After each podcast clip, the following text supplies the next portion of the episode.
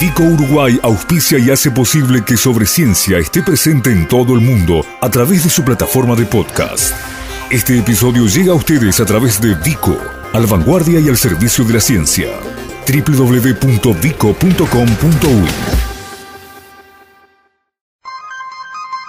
Uruguay ante el. Cambio climático.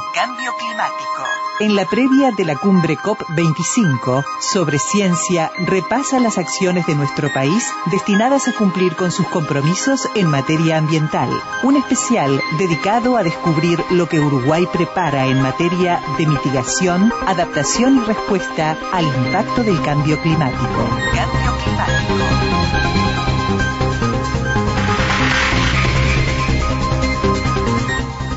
En el mes de diciembre se va a desarrollar en Santiago de Chile la COP25, la Convención de Naciones Unidas para el Cambio Climático, una actividad global que recae eh, en Latinoamérica y que tiene una sede que de alguna manera es compartida, ya que hay una instancia previa, la pre-COP, que se desarrolla en pocos días en Costa Rica y luego sí, la instancia central con la mirada del planeta completa puesta en esta parte al sur del mundo, al sur de América, en Santiago de Chile. Y en esa instancia, como ha sido también en todas las anteriores, hay un rol para nuestro país, para Uruguay. Recordemos que incluso en, en, la COP de París, aquella célebremente famosa por haber sido la que mm, dio a luz, la que permitió la redacción del acuerdo del ya por todos conocidos Acuerdo de París justamente sobre cambio climático, nuestra delegación tuvo un rol allí en la redacción de este texto y Uruguay fue de los países que se embanderó detrás de la aceptación y el cumplimiento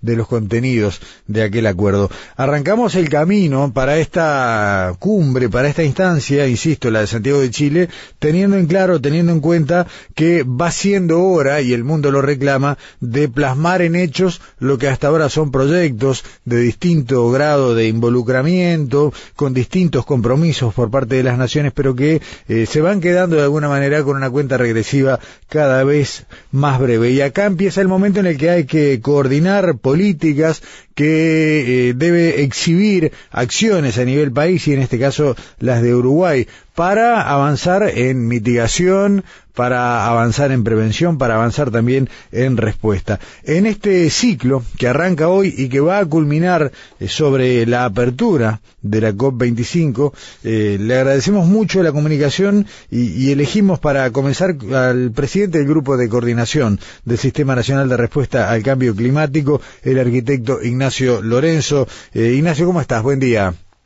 Muy buen día, Gustavo. Un saludo muy grande a su audiencia y encantado de estar en este inicio de este ciclo tan importante de la radio y para los espectadores. Importante para todos, Ignacio, ¿no? Porque en definitiva acá eh, hay una frase vieja, ¿no? Que se aplica a muchas cosas, pero ¿nos salvamos todos o no se salva nadie? Sí, efectivamente, el tema del cambio climático es un tema necesariamente colectivo, colectivo a nivel doméstico, pero también colectivo a nivel global. Y justamente la acción este, que nos pide la COP y bueno hace unos días el secretario general este un llamado justamente a reforzar la acción conjunta multilateral y Uruguay este, defiende activamente esa postura y propuesta. De acuerdo. Ignacio, eh, la COP, como decíamos, va mm, edición tras edición acercándose al momento en el que haya que pasar a las acciones concretas. Si bien todavía estamos en la etapa, primero fue la de la redacción del acuerdo, aquel de París, luego la de eh, ir sumando adhesiones hasta que el acuerdo quedara firme y se pasó a una instancia en que en la que los países ya ponían en acciones concretas los compromisos. Ahora hay que mostrarlo. Y bueno, este, la semana pasada justamente el secretario general de Naciones Unidas allá en Nueva York hizo esta cumbre de acción climática y él justamente hacía esa reflexión. Este, los países ya están este, indicando sus acciones, es hora de este, empezar a implementarlas. En ese sentido, Uruguay, este, ya volviendo de París en el año final del año 2015, inicio del año 2016, este, empezó un proceso de planificación para la este, preparación de una política nacional de cambio climático que luego fue adoptada en el 2017 y que también allí se presentaron los primeros compromisos de Uruguay. Y eso ya este, casi hace dos años, y eso nos permite decir que hoy este, vamos a presentar, a, eh, hicimos un adelanto en, en mayo, vamos a presentarlo completamente a final de año, un listado de todas las acciones que comprometimos cuál es su estado de implementación en este año para permitir a la nueva administración tener un mapa claro de hasta dónde hemos llegado hasta ahora y qué es lo que queda para hacer en los próximos cinco años, teniendo en cuenta que los compromisos son al 2025. Está claro. Eh, ¿Cómo se coordina? A ver, acá hay un grupo de trabajo eh, dentro del Sistema Nacional de Respuesta al Cambio Climático que tiene numerosos planos de acción y, recién decíamos, por un lado, eh, lo que tiene que ver con la mitigación, lo otro que tiene que ver con la reducción en las emisiones, lo otro que tiene que ver con lo que puede ser la respuesta a el impacto del cambio climático. ¿Cómo se coordina todo eso que, que es un abanico demasiado grande de temas, Ignacio? Sin duda, el cambio climático tiene eso este, que es inherente, esa cuestión transversal y, necesaria coordinación. Y Uruguay ahí fue este, un país, este, por lo menos a nivel regional, muy adelantado y hace 10 años ya, este año, instaló el Sistema Nacional de Respuesta al Cambio Climático, que fue un decreto este, del Poder Ejecutivo en la primera presidencia del doctor Vázquez, y allí lo que se instaló fue un grupo de coordinación este permanente en el cual participan casi todos los ministerios, el Sistema Nacional de Emergencia, la Oficina de Planeamiento de Presupuesto, este, el Congreso de Intendentes, también el Instituto de Meteorología, y nos reunimos una vez por mes y ahí se desprenden varios grupos de trabajo temático y los procesos de planificación en temas de adaptación y mitigación. Un esfuerzo muy grande de coordinación, pero en el cual las instituciones están comprometidas y de esa manera también van incorporando sus propias políticas los temas de cambio climático, este, tanto reducción de emisiones como de adaptación a los riesgos. Mm, está bien. Acá hay una dimensión que en cada uno de estos planos, Ignacio, eh, requiere, por un lado, el aporte de conocimiento a la tarea, digamos, de, nuestros científicos, de nuestros investigadores, pero después, en muchos casos, bajarla a terreno, que es un poco la etapa en la que, en la que todo el planeta se encuentra, cada, cada país con sus ritmos. Uruguay, de alguna manera, puede decir que antes de que llegara este momento, hay mucha cosa que ya ha ido haciendo. Y sí, como decíamos, este, hace 10 años con una agenda muy clara, este, y en ese sentido, bueno, eh, por ejemplo, este ejemplo que vos ponías de cómo vamos bajando tierra, justamente hoy de tarde tenemos una instancia en Atlántida en la cual vamos a estar trabajando sobre planificación de adaptación en la zona costera y lo hacemos con los vecinos de la localidad de Atlántida, pero también utilizando insumos científicos que Uruguay está desarrollando en conjunto con España exclusivamente para nuestra zona costera y que se desprenden de modelos científicos globales. Esa cuestión de la interescalabilidad también es fundamental para las políticas de cambio climático que tienen que hacerse localmente, pero que tienen vínculo con la esfera global. Eh, adaptarse, eh, mitigar, prevenir, dar respuesta, tiene un lado económico que generalmente está asociado a erogaciones, ¿no? A, inversiones en, obra pública, a inversiones en distintos tipos de infraestructura, en algún caso a inversiones en, cambios, que Uruguay lo ha hecho bastante, pero tal vez en la matriz energética tenga todavía, o, por lo menos lo que tiene que ver con la movilidad urbana, mucho por delante. Sin embargo, también es un escenario de oportunidades. ¿Cómo estamos parados ahí, Ignacio? ¿Ustedes eh, ven, están previendo que en este nuevo escenario hay oportunidades también para Uruguay? Bueno, Uruguay ha visto también el tema del cambio climático, primero con mucha este, preocupación por los impactos. Pensemos que nuestras cadenas productivas, el sector agropecuario, incluso el turismo, son este, cadenas sensibles al clima, o sea que realmente nos jugamos un partido muy grande con esto. Pero también hemos visto que acciones tempranas de mitigación e ir incorporando esa, temática en la transformación productiva también es una oportunidad de un desarrollo sostenible. Y allí el ejemplo que vos ponías de este, la, el cambio en la matriz energética es un, es un ejemplo claro. Uruguay avanzó hacia este, una sustitución de los fósiles para la generación eléctrica, incorporando tecnología, generando empleo, generando valor, generando inversiones récord este, en el sector energético y eso este, le permite hoy un ahorro de generación importante vemos que ese tipo de este, eh, esquemas pueden ser útiles para otras áreas de la economía. Pensemos, por ejemplo, en los temas de movilidad. Hoy ya empezamos a identificar que hay algunos modos de transporte, y eso seguramente lo conversaremos más eh, este, en el ciclo, donde hoy ya es rentable pasarnos a movilidad eléctrica, incorporando de vuelta tecnología, incorporando valor, este, eh, valor agregado, y eso este, usando los recursos que tiene Uruguay. Pues ahí hay una oportunidad también de este, inversión y de este, mejorar nuestro esquema productivo este, y además contribuir al tema del cambio climático. Mm, ni hablar que sí. Eh, Ignacio, ¿qué, llevamos como, como país en la valija, eh, tanto a la, a la pre-COP, que, que va a ser de, definición de agenda, pero sobre todo a la COP de Santiago? Bueno, la pre-COP inicia este, el día martes y ahí Uruguay Este, bueno, la PRECOP es una reunión que se hace eh, todos los años antes de la COP y generalmente la hace el país que de la COP, ¿no? El año pasado fue Polonia, la hizo eh, PRECOP Polonia, pero en América Latina ya es la segunda vez que sucede y cuestión que nos alegra mucho es que realmente se repartieron los países en la instancia de PRECOP y COP. La COP la hace Chile, la PRECOP la hace Costa Rica, dos países que tienen una agenda comprometida con este tema. Costa Rica lo que ha eh, pedido es una reflexión sobre algunos temas críticos este, en, de cara a la COP, uno de ellos el tema de mercados, otro de ellos el tema del plan de acción de género, y Uruguay, en particular en el último punto, lleva una agenda muy clara. Uruguay este año está presentando su estrategia de cambio climático y género y llevamos un mensaje claro de que este, las acciones de cambio climático, como lo eh, incluimos en nuestra política, tienen una dimensión social fuerte. Y esa dimensión social, este, que tiene que ver con la vulnerabilidad, tiene que ver con que este, aquellos sectores este, más vulnerables reciben impactos este, más fuertes, tiene que de alguna manera transversalizar toda la agenda de cambio climático. Y en particular, este, hace dos años venimos trabajando fuertemente en un ámbito colectivo de trabajo junto con mujeres y todos los ministerios que están trabajando en los temas de cambio climático para también ver la dimensión de equidad de género en nuestras políticas. Y allí vamos con un mensaje muy fuerte de que la acción que Uruguay está llevando adelante en este punto también puede servir este, para colaborar en la acción global este, de una forma diferenciada y de alguna manera más efectiva y más equitativa, porque también este, el tema del cambio climático es un gran problema de equidad del presente y del futuro, pero también entre generaciones presentes, eh, este, entre géneros. Entonces, de alguna manera, este, actuar en cambio climático también tiene que ser actuar desde una perspectiva de equidad. Y ese es un mensaje que Uruguay lleva con fuerza para la semana que viene. Mm, está bueno. Eh, ¿Cómo funciona la interacción entre países? Porque eh, acá hablamos de algo que está bien, cada compromiso es asumido por un Estado y, cada uno tiene su agenda y sus tareas para cumplir, pero obviamente que estamos hablando de temas que, no reconocen barreras, que no reconocen fronteras. ¿Cómo es la colaboración eh, a nivel Latinoamérica, a nivel Sudamérica y sobre todo a nivel regional?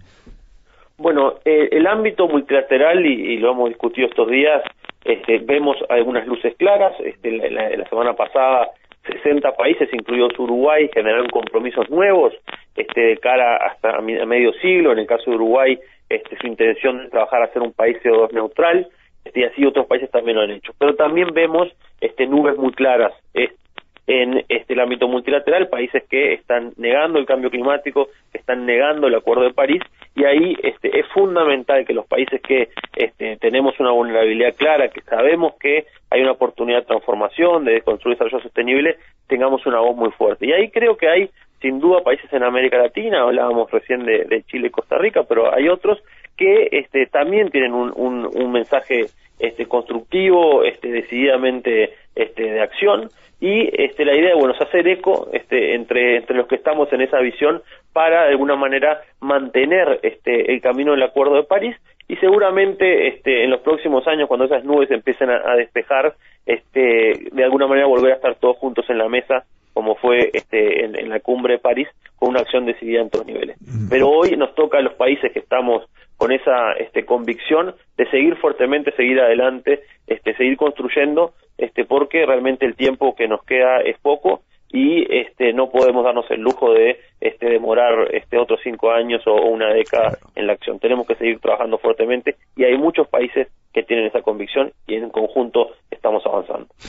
Eh, la visibilidad que ha tenido el tema en estas últimas semanas, a partir de lo que fue la convocatoria de Naciones Unidas, también la presencia de activistas cuya cara más visible es indudablemente la joven Greta Thunberg, ha puesto este asunto arriba de la mesa y ha vuelto a activar las discusiones, Ignacio, ¿no? Porque, eh, y acá hay un tema muy complejo, eh, muchas veces se señalan problemas de cambio climático que afectan o, que, o, se responsabilizan algunos tipos de producción que tienen que ver con, con Uruguay, aunque no se lo han nombrado explícitamente, de alguna manera nos tocan, y hablo fundamentalmente de la actividad ganadera, y sin embargo, eh, hoy eh, como que falta evidencia científica, tanto para un lado como para el otro. Sabemos que se está trabajando, el Ministerio de Ganadería desde hace mucho tiempo viene tratando de liderar eh, procesos en este sentido, lo hace también eh, la mm, bueno, Facultad de Agronomía, lo hace el Instituto Nacional de Investigación Agropecuaria, pero ¿cómo, ¿cómo nos colocamos como país en esta andanada de informaciones contradictorias, en estas pujas que pueden terminar teniendo un correlato problemático más rápido en lo económico que en lo climático? Bueno, primero con mucho trabajo y mucha información, Uruguay es siempre uno de los primeros países en presentar su inventario de emisiones, en tener este, un seguimiento muy detallado y en el caso, por ejemplo, de la ganadería, todo esto acompañado por nuestro esquema de trazabilidad, o sea, la información que manejamos es de primer nivel y este, eso nos ha permitido este, de alguna manera ser propositivos en ese aspecto y ya Uruguay en su este, primera contribución al Acuerdo de París de manera explícita este, incorpora una meta para el kilo de carne de reducción de más o menos de un 30% de sus emisiones y eso este, es fundamental para esta idea que hablábamos hoy más temprano, cómo Uruguay se inserta en el futuro este, y lo hace generando valor y generando oportunidad. Nosotros vemos que este, el, el valor ambiental, el valor agregado ambiental que puede tener nuestra producción de carne, que es una producción de carne que no está basada en la deforestación como algunos otros países, que está basada en el campo natural, que protege la biodiversidad, que este, tiene una relación mucho más este, adecuada, por ejemplo, con los recursos hídricos este, y con los suelos, es un diferencial este, que también puede generar valor en el futuro y Uruguay está trabajando muy fuertemente en eso este, a través de, bueno, sin duda este, el Ministerio de Ganadería, pero también este, los institutos, los propios productores. En general ese diferencial, el otro día el ministro de Agricultura hablaba, este, el, novillo de Uruguay es el novillo más caro del mundo y este, nosotros lo que vemos es el futuro es que esta consideración ambiental, el incorporar la dimensión de cambio climático, en ese contexto todavía va a ser este, que haya un mayor valor, este, una carne de, excelencia de todo el punto de vista, incluida la, ambiental. Veíamos también que en ese contexto, por ejemplo, en lo que es este, el acuerdo Unión Europea Mercosur, también hay una defensa clara del Acuerdo de París, y ahí también Uruguay tiene este, una postura clara de este, producir este, mejor, producir con mejor calidad ambiental y que ese sea un motor de diferencial de precios y de este, mejora de los precios para los productores, pero para el país también. Entonces, de alguna manera lo vemos, como decíamos con el caso de las energías renovables, un este, elemento sinérgico. Mejor producción, más cuidado ambiental y eso generando mejores valores, mejores precios, mejores ingresos para, para Uruguay. Eh, está, está buenísimo poder verlo así. Eh, Ignacio, te, voy a despedir con una pregunta de alguna manera eh, un poco presuntuosa a escala país, pero ¿podemos decir que Uruguay está cerca de presentarse como un país modelo en políticas de, vinculadas a cambio climático? Bueno, este, la semana pasada este, nuestra ministra fue invitada por la Fundación Bloomberg, este, que es una fundación internacional que, lidera este filántropo, este, para una discusión este, sobre los caminos para la decarbonización, ¿no? que es una preocupación que tienen las fundaciones, bueno, cómo generamos alternativas con el sector privado para este, llevar a un mundo este, que sea más sostenible. Y allí, en conjunto con el presidente de Costa Rica y otros este, presidentes de otros países, tuvieron un debate sobre este, el rol de la energía, que es el principal este, emisor de gas efecto invernadero, y Uruguay, este, el camino que recorrió Uruguay fue mostrado exactamente como un ejemplo de este, excelencia desde el punto de vista de las políticas públicas, de clara visión y de participación activa de inversión en el sector privado. Entonces, este, de alguna manera, este, en algunos rubros, Uruguay hoy ya está generando un camino y lo que la ministra también decía es que no queremos quedarnos solo con eso, queremos seguir avanzando. Movilidad eléctrica es el nuevo este, eh, escalón en ese camino, este, y donde este, Uruguay ya está planteando este, esas lógicas de, bueno, cómo el sector público genera la información, genera el marco de incentivos claro, y donde esperamos este, el sector privado invirtiendo de manera fuerte este, de vuelta este, de una que sea este, rentable y que se transforme este, de vuelta. Mejor producción, este, mejor inversión, pero además más cuidado ambiental.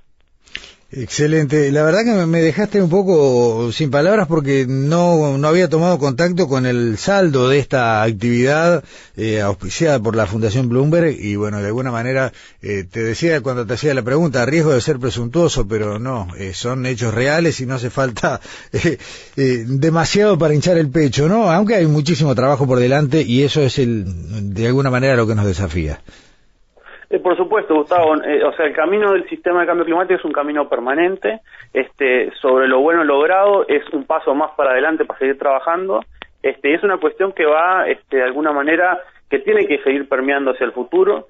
Este, como decíamos, en este contexto donde hay algunos este, nubarrones, este, la acción decidida, la acción comprometida, la acción continua también este, de alguna manera va haciendo mella a nivel global, más allá que Uruguay tiene emisiones muy, muy pequeñas y es un país este, cuyo tamaño es, es relativamente más pequeño, pero esa acción decidida este, también va acercándonos a otros países y vamos generando un, un, contexto, un, un mensaje este, de, alguna manera de, de, esperanza y de construcción hacia adelante, que, es la única manera, porque si no realmente este, el, futuro es, complejo. Eh, ni hablar que sí. Ignacio, la dejamos por acá en esta primera conversación, en esta apertura de un ciclo que va a ir recorriendo de acá hasta diciembre, como decíamos, los distintos organismos que integran el Sistema Nacional de Respuesta al Cambio Climático y vamos a profundizar en los problemas, los desafíos y lo que ya se ha transitado en cada una de estas áreas. Así que bueno, te agradecemos eh, haberle puesto el puntapié inicial, para decirlo en términos futbolísticos, y bueno, bueno, todos los jueves hablaremos de esto porque es nuestra tarea también ayudar a la concientización de un asunto que es de todos. Muchas gracias Gustavo y también por el inicio de este ciclo. Nos parece muy interesante para poder dar difusión en la ciudadanía de lo que se está trabajando en cambio climático y los desafíos que tenemos para adelante. Hasta pronto.